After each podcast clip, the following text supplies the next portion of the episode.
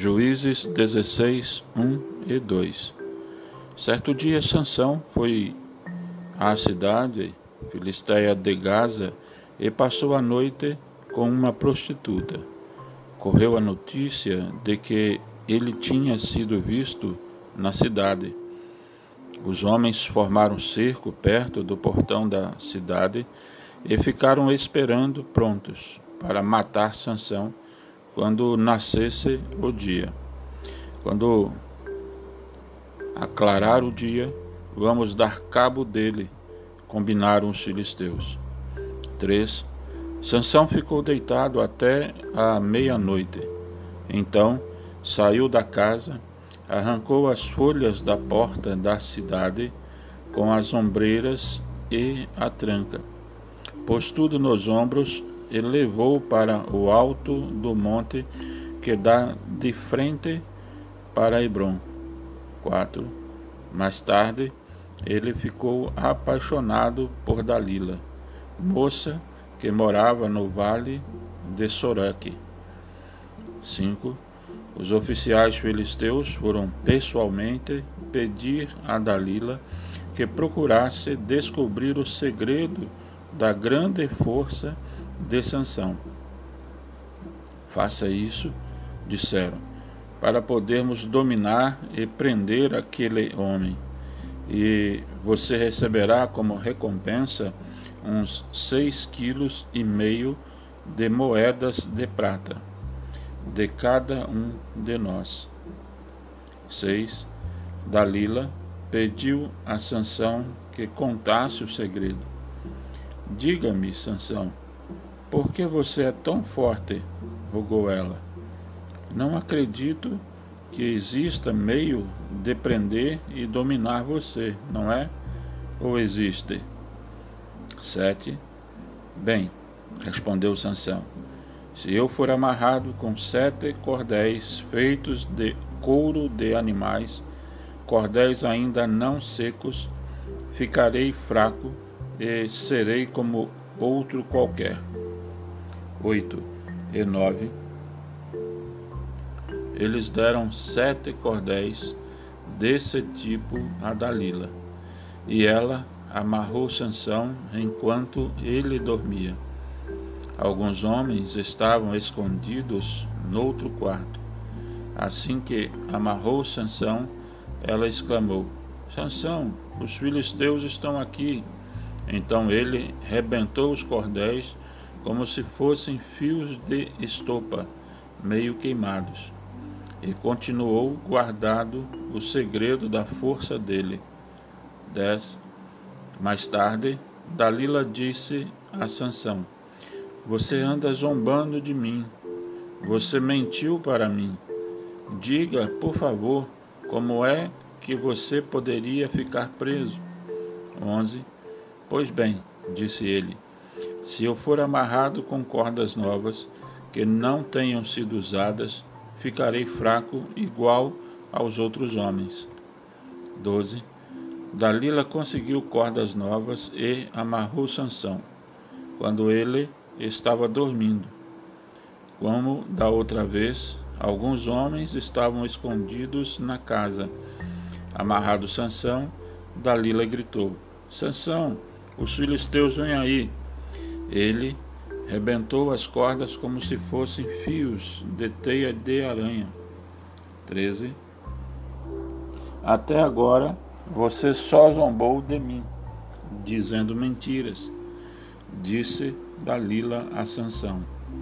Você não me vai dizer agora como é que você pode ser amarrado de uma vez? Está bem, disse ele. Vou contar. Se você prender os meus cabelos como se faz com o tecido no tear e com o pino do tear, então ficarei fraco. Enquanto Sansão dormia, Dalila fez como ele dissera. 14. Depois de prender bem o cabelo com o pino do tear, ela gritou: Os filisteus estão aqui, Sansão. Então ele acordou e soltou o cabelo, arrancando o pino do tear. 15. Você fala que me ama. Como pode ser isso se você não confia em mim? Choramingou ela. Já é a terceira vez que você zomba de mim e ainda não contou o segredo da sua grande força. 16 e 17. E ela foi amolando Sansão todos os dias, até que ele já não pôde aguentar mais e acabou contando tudo o que tinha no coração. Meu cabelo nunca foi cortado, disse ele, pois eu sou nazireu, especialmente dedicado a Deus desde antes de nascer. Se cortarem o meu cabelo, perderei a força e ficarei tão fraco como qualquer outro homem. 18. Dalila viu que dessa vez Sansão tinha dito a verdade. Assim, mandou aos oficiais filisteus este recado: Venham cá mais esta vez, pois agora sei que ele abriu o coração para mim. Os oficiais foram à casa dela levando o dinheiro prometido. 19. Então Dalila fez Sansão dormir nos joelhos dela. Depois mandou alguém cortar o cabelo dele. Dalila percebeu que já podia ter domínio sobre Sansão, que ele já não tinha aquela força extraordinária. 20. Disse a mulher: Sansão, os filisteus estão aqui para prender você. Ele acordou e pensou: Vou fazer como das outras vezes, vou ficar livre num instante. Mas não percebeu que o Senhor já não estava com ele. 21. Os filisteus prenderam Sansão, furaram os olhos dele e o levaram para Gaza. Lá, Sansão foi amarrado com duas correntes de bronze e teve de ficar movendo o moinho na prisão. 22. Não demorou muito, o cabelo dele começou a crescer de novo. 21, 23 a 24. Os oficiais filisteus realizaram uma grande festa para comemorar a captura de Sansão. O povo ofereceu grande sacrifício a Dagon, deus dos filisteus, e ficou cheio de alegria. Vendo Sansão acorrentado na prisão, o povo louvava aquele falso Deus, exclamando: O nosso Deus entregou às nossas mãos o inimigo Sansão, aquele que era destruidor da nossa terra e que matou muitos dos nossos homens. Aí está agora em nosso poder. 25, quando estavam bem alegres em plena festa, os filisteus pediram: Tragam Sansão para cá. Queremos fazer algumas brincadeiras com ele. Assim, tiraram Sansão da cadeia e ele foi levado para o centro do templo, entre as duas colunas que seguravam o teto. E o povo se divertia às custas dele. 26 Entretanto, Sansão disse ao rapaz que servia de guia para ele: Coloque as minhas mãos nas duas colunas, quero ficar encostado nelas. 27. O templo estava repleto de gente, homens e mulheres do povo e todos os oficiais dos filisteus. Além disso, em cima, no terraço sobre o teto, estavam umas três mil pessoas olhando as brincadeiras que faziam com Sansão. 28. Em certo momento, Sansão orou a Deus e suplicou: Ó Senhor, Deus de Israel, rogo que se lembre de mim e que só mais esta vez me dê força para que eu possa fazer os filisteus pagarem pela perda de pelo menos um dos meus olhos. 29. Então ele forçou quanto pôde as duas colunas, uma com a mão direita, outra com a mão esquerda, e disse: 30. Que eu morra com os filisteus, pois toda a força e o templo caiu sobre os oficiais e sobre todo o povo. Aconteceu assim que Sansão matou muito mais gente quando morreu do que durante todo o tempo em que viveu. 31. Depois, os irmãos e demais membros da família foram buscar o corpo dele. Sansão foi enterrado entre as cidades de Zorá e Estaol, no túmulo de Manoá, seu pai. Ele foi juiz de Israel durante vinte anos.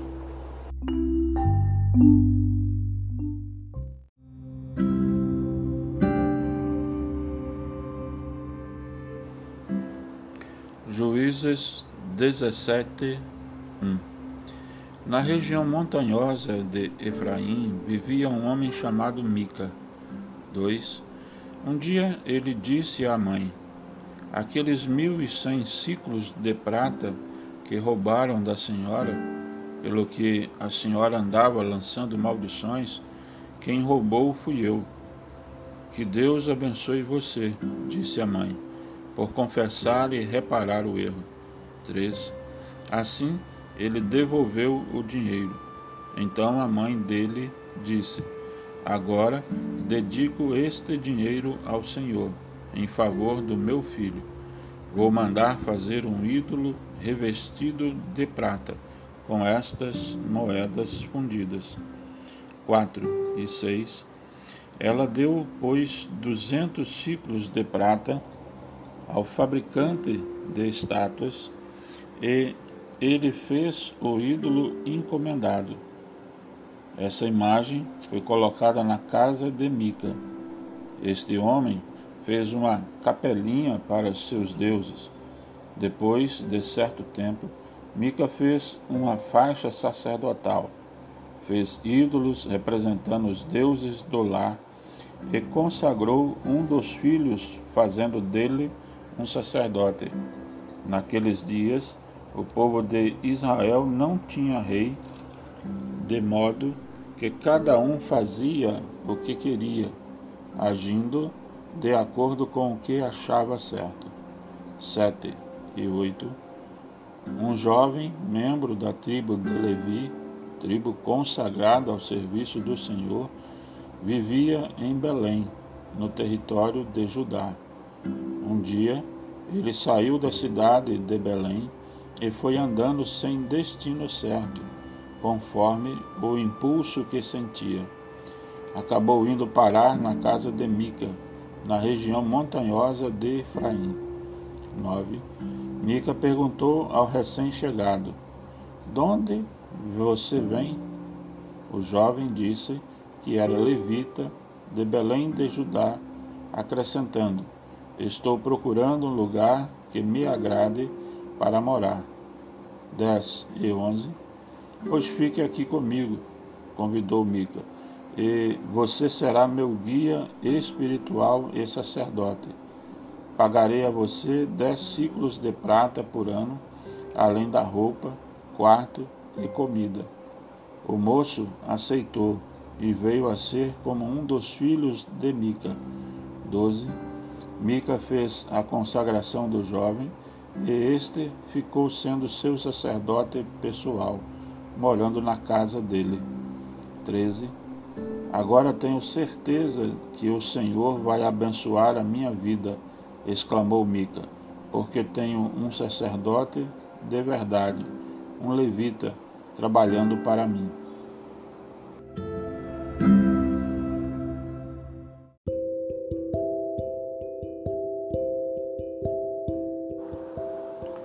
Juízes 18, 1 Como já foi dito, Israel não tinha rei naquele tempo. A tribo de Dan estava procurando um lugar onde morar, porque essa tribo não tinha conseguido ainda tomar posse do território que recebera por sorteio sagrado. 2. Por isso, os homens de Dan escolheram cinco heróis de guerra das cidades de Zorá e Estaol. Eles foram mandados como espiões A missão deles era espiar e examinar o território que Dan planejava conquistar. Os espiões chegaram à região montanhosa de Efraim e passaram a noite na casa de Mica. 3. Notando o sotaque do jovem levita, falaram com ele: O que você está fazendo aqui? Por que veio para cá? Perguntaram. 4. Ele falou do trato que tinha feito com Mica e que trabalhava como sacerdote pessoal dele. 5. Muito bem, disseram os espiões. Nesse caso, pergunte a Deus se nós vamos ter sucesso nesta missão ou se vamos fracassar. 6. Vocês podem ir tranquilos, disse o sacerdote. Tudo correrá bem, porque o Senhor cuida de vocês. 7. Assim, os cinco homens foram para a cidade de Laís e viram como o povo dali vivia despreocupado, como se estivesse em segurança tinha os mesmos costumes dos fenícios de Sidom, e o povo não tinha falta de nada, não sofria opressão de ninguém, não tinha contato com Sidom e não mantinha relações políticas ou comerciais com nenhum outro povo. 8. Então os espiões voltaram a Zorá e a Estaol, e ali pediram que eles contassem o que tinham visto. 9 e 10, disseram eles: Não percamos tempo, vamos ao ataque. Examinamos a terra e vimos que é excelente. Vamos depressa conquistar aquele território. Quando chegarmos lá, vocês verão um povo despreocupado e uma terra vasta, fértil e maravilhosa, um lugar em que não há falta de nada. Vamos que Deus já entregou aquela terra a nós. 11 e 13. Assim, seiscentos homens bem armados saíram de Zorá e Estacol, Estaol e acamparam em Kiriat Jearim, no território de Judá, lugar que ficou depois conhecido pelo nome de Maané Dan, que quer dizer acampamento de Dan. Dali subiram à região montanhosa de Efraim e chegaram perto da casa de Mica. 14. Os homens que tinham feito o trabalho de espiões disseram aos companheiros: Saibam que nesta casa existem ídolos dos deuses do lar, um ídolo lavrado e revestido de prata e uma faixa sacerdotal. Vocês já sabem o que devem fazer. 15 a 17 foram para lá. Os cinco foram na frente. Chegaram até o alojamento do jovem levita, na casa de Mica, e perguntaram a ele como estava passando. Mas os seiscentos homens armados ficaram do lado de fora da porta. Então, os cinco espiões entraram na capelinha e pegaram os ídolos do lar, a faixa sacerdotal e a imagem esculpida e revestida de prata Enquanto faziam isso, o sacerdote ficou parado junto da entrada da porta, perto dos seiscentos soldados. 18. O que vocês estão fazendo? Perguntou o levita quando viu que carregavam todas aquelas coisas. 19. Fique quieto e venha conosco, disseram. Seja o nosso sacerdote. Ser sacerdote de uma tribo inteira não é melhor do que ser sacerdote de um homem só numa casa particular? 20. O jovem sacerdote ficou muito contente com isso. Pegou a faixa sacerdotal, os ídolos do lar e a imagem modelada com prata fundida e partiu com eles. 21. Os homens de Dan colocaram as crianças, o gado e os demais bens na frente do povo e se foram. 22 e 23. Quando já estavam longe da casa de Mica, ele e os vizinhos dele se reuniram e saíram em perseguição dos danitas. Chegando ao alcance deles, gritaram que parassem. O que vocês querem perseguindo a gente desse jeito? perguntaram os homens de Dan. 24. Ora, que pergunta, que será que queremos? Retorquiu Mica, que era, que significa isto? Pois se vocês fogem levando os meus deuses, que eu mesmo fiz, e o meu sacerdote, não deixaram nada. 25. Cuidado com a língua, responderam os homens de Dan.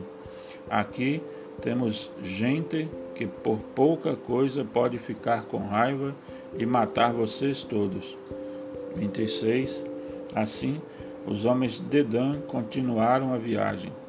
Quando Mica viu que eles eram muito mais numerosos e mais fortes, desistiu e voltou para casa. 27.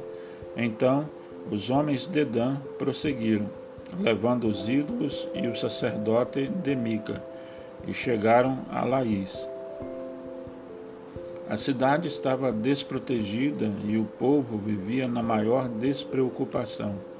Com facilidade, pois os invasores entraram, mataram todos os moradores e incendiaram a cidade. 28 e 29 Não havia ninguém que ajudasse o povo de Laís. Primeiro, porque estava muito longe dos sidônios, irmãos de raça. Segundo, porque não tinha trato com nenhum outro povo. A cidade estava localizada no vale de Bet Reob. A tribo de Dan reconstruiu a cidade, que recebeu daí por diante o nome de Dan, em homenagem ao pai da tribo, filho de Israel, mas o nome anterior era Laís. 30. A tribo de Dan instalou os ídolos que pertenceram a Mica e nomeou Jonatas, filho de Gerson e neto de Manassés, sacerdote, ele e os filhos dele. Deste modo, eles foram sacerdotes dos Danitas até a data em que foram levados para o cativeiro. 31. Assim, os ídolos que tinham sido de Mica foram adotados pela tribo de Dan durante todo o tempo em que o tabernáculo esteve em Silo.